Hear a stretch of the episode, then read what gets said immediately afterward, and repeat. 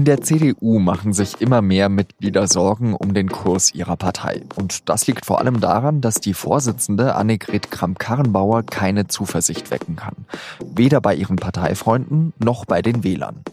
Über ihren neuesten Aussetzer und ihren Rückhalt in der Partei spreche ich mit dem Hauptstadtkorrespondenten Stefan Braun. Sie hören auf den Punkt mit Jean-Marie Magro. Nach dem Einmarsch der Türkei in Nordsyrien hat Annegret Kramp-Karrenbauer eine internationale Schutzzone im Grenzgebiet vorgeschlagen.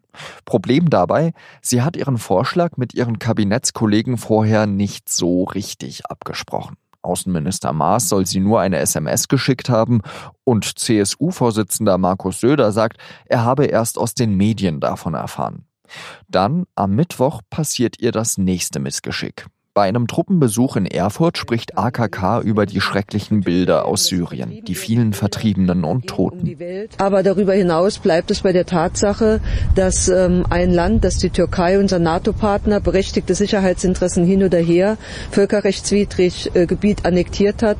Annektiert, das ist das Wort, das hängen bleibt. Der Einsatz der Türkei wird zwar auf der ganzen Welt kritisiert, aber von einer Annexion, also dass die Türkei sich das Grenzgebiet dauerhaft einverleiben will, spricht niemand. Die politischen Gegner spotten über AKK. Sie hätte ihre Inkompetenz offenbart. Und auch in der CDU schütteln einige den Kopf. Kramp-Karrenbauer ist erst seit Dezember Parteivorsitzende. Die Liste ihrer Fehltritte aber ist schon lang. Ihr unglücklicher Umgang mit den Fridays for Future Aktivisten und dem YouTuber Rezo. Ihr Auftritt beim Karneval, als sie einen Witz über transsexuelle Menschen gemacht hat. Und als die CDU bei der Europawahl stark verlor, gab AKK der Jungen Union eine Mitschuld. Tja, und ausgerechnet diese junge Union rebelliert jetzt gegen die Parteivorsitzende. Sie will nämlich eine Urwahl darüber abhalten, wer Kanzlerkandidat der CDU werden soll. Und der Favorit der JU durfte sich auf ihrem Deutschlandtag schon einmal warm reden. Es war klar, dass dann der Alltag wieder beginnt. Und es war auch klar, dass Annegret Kamm-Karrenbauer als neue Parteivorsitzende ja auch Fehler macht. Liebe Freundinnen und Freunde, ich hätte auch Fehler gemacht. Friedrich Merz natürlich der Mann, der Kramp-Karrenbauer bei der Wahl zum Parteivorsitz unterlegen war. Hier zeigt er sich verständnisvoll, aber kommt er vielleicht doch nochmal zurück? Darüber habe ich mit dem Hauptstadtkorrespondenten Stefan Braun gesprochen. Und Stefan, kommt es zur nächsten Auflage des Duells zwischen AKK und Friedrich Merz? Also bis auf weiteres würde ich mal sagen, eine komplette Wiederholung dessen, was wir quasi vor einem Jahr erlebt haben, im Oktober, November 2018, das glaube ich nicht, auch weil die Partei nicht in der Situation ist, beim nächsten Parteitag wird nicht gewählt und so weiter. Aber klar ist, dadurch, dass Annegret Kamm-Karrenbauer relativ unsicher dasteht jetzt gerade, weil sie einige Fehlerchen gemacht hat, jetzt vielleicht auch einen größeren Fehler gemacht hat, das muss man noch sehen, ist es nach wie vor offen, ob sie dann tatsächlich die Kanzlerkandidatin sein wird, egal wann das anstehen wird. Jetzt ist ja die CDU eigentlich eine sehr streng hierarchisch organisierte Partei, wo eben der Parteivorsitzende oder die Vorsitzende eigentlich das Anrecht auf die Kanzlerkandidatur hat. Darf denn AKK allein machtpolitisch bei dieser Frage, ob man eine Urwahl abhalten sollte, nachgeben? Sie kann eigentlich nicht nachgeben aus verschiedenen Gründen. Selbst wenn die CDU so etwas durchführen würde, wird der Kanzlerkandidat der Union immer zusammen mit der CSU bestimmt. Was macht also die CSU, wenn die CDU ihr ein Votum vorlegt, aber der Vorsitzende der CSU und auch die ganze Truppe in Bayern zu einem völlig anderen Ergebnis kommt? Auf der anderen Seite ist natürlich in so einer Übergangsphase nach einer so langen Kanzlerschaft ist es immer kompliziert und du hast ganz selten einen oder eine einzige, die dann mit großer Wucht genauso mächtig die Partei schon wieder führt. Insoweit, ich glaube nicht, dass sie in diesem Fall jetzt sagen kann, naja, es ist ja ganz schön und alle denken immer über Urwahlnacht, das machen wir auch. Sie wird es aus machttaktischen Gründen nicht tun. Wenn das jetzt eben eine solche Übergangszeit ist, dann ist ja ein klarer Kurs einer Vorsitzenden sehr wertvoll. Kannst du den erkennen? Interessanterweise hatte man den Eindruck bis zu ihrer Wahl als Parteivorsitzende, dass sie den hat.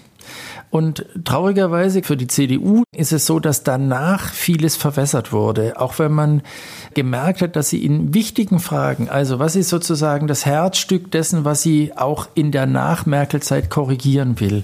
Diese Frage nach Sicherheit, Ordnung, geregelten Gesetzen, da hat sie sozusagen zwar was versucht, aber nicht zu Ende gemacht. Bei der Klimapolitik hat man genau das gleiche Gefühl. Sie hat jetzt was angestoßen, was sie selber aber wirklich in der letzten Konsequenz will, was sie elementar ansteuern will. Auch in der Europapolitik weiß man im Augenblick nicht. Der neueste Fehltritt ist ja, dass sie gesagt hat, die Türkei hätte das Grenzgebiet in Nordsyrien annektiert. Wie schwer wiegt das jetzt eben? Ich würde sagen, in dem ganzen Zusammenhang mit ihrer Idee Schutzzone in Nordsyrien und die Europäer müssen etwas unternehmen, ist es sehr unglücklich, weil man einfach den Eindruck bekommen muss, sie weiß noch nicht ganz genau, wovon sie spricht. Jeder weiß, die sind einmarschiert, um für sich Dinge zu klären. Sie sind einmarschiert, um die Kurden zurückzudrängen. Aber das war bis heute keine Annexion.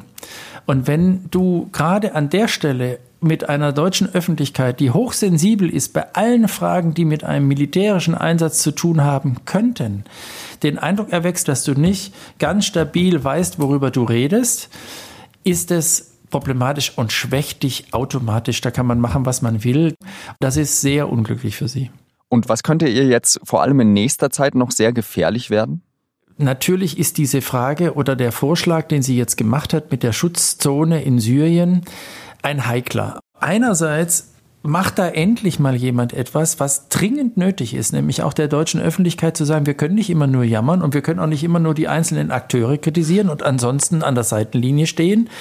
Ganz im Ernst, wenn wir wollen, dass die Flüchtlingskrise sich nicht wiederholt, wenn wir wollen, dass Europa sozusagen auch als geschlossen und stark wahrgenommen wird, dann müssen wir eigene Antworten geben. Sie hat jetzt das ehrlicherweise gemacht.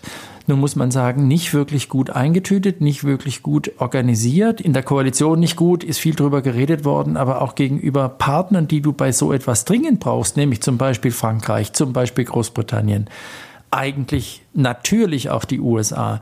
Und deswegen ist die große Frage, ist diese Idee etwas, was als Makel an ihr hängen bleibt oder ist diese Idee immerhin gemacht worden und führt sie das konsequent weiter, selbst wenn die Debatte um eine Schutzzone durch die Einigung zwischen dem russischen Präsidenten und dem türkischen Präsidenten ja nun fast schon obsolet wirkt, aber kann sie das sozusagen füllen mit Inhalt, dann muss das kein Schaden für sie sein. Würdest du denn sagen, dass Kramp-Karrenbauer als CDU-Vorsitzende bald Geschichte ist? Nein, das würde ich nicht. Sie ist hartnäckig, sie wird zäh sein und sie lebt nach wie vor von dem großen Vorteil, dass es nicht die eine große Alternative gibt. Wenn man jetzt mal davon absieht, dass man vielleicht immer noch die einen oder anderen an Friedrich Merz denken, aber es ist einfach nicht offenkundig, dass sie einfach mal ebenso ersetzt werden könnte. Und sie wird vieles unternehmen und kämpfen. Das hat sie jedenfalls gezeigt vor wenigen Tagen und auch vor einem Jahr. Das waren die Einschätzungen unseres Hauptstadtkorrespondenten Stefan Braun. Vielen Dank und liebe Grüße nach Berlin. Bitte sehr. Und jetzt noch weitere Nachrichten.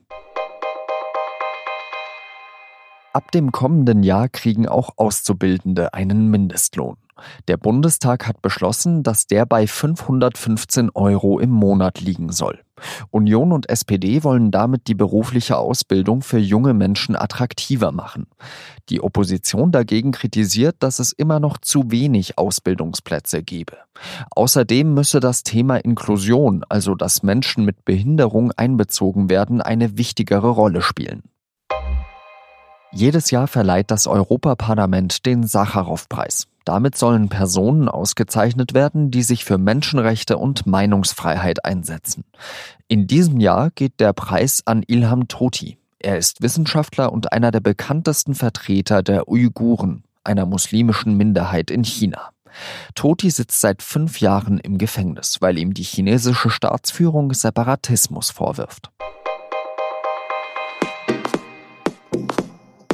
Mert T. ist gerade einmal 20 Jahre alt. Er gilt als ruhig, nett und schüchtern.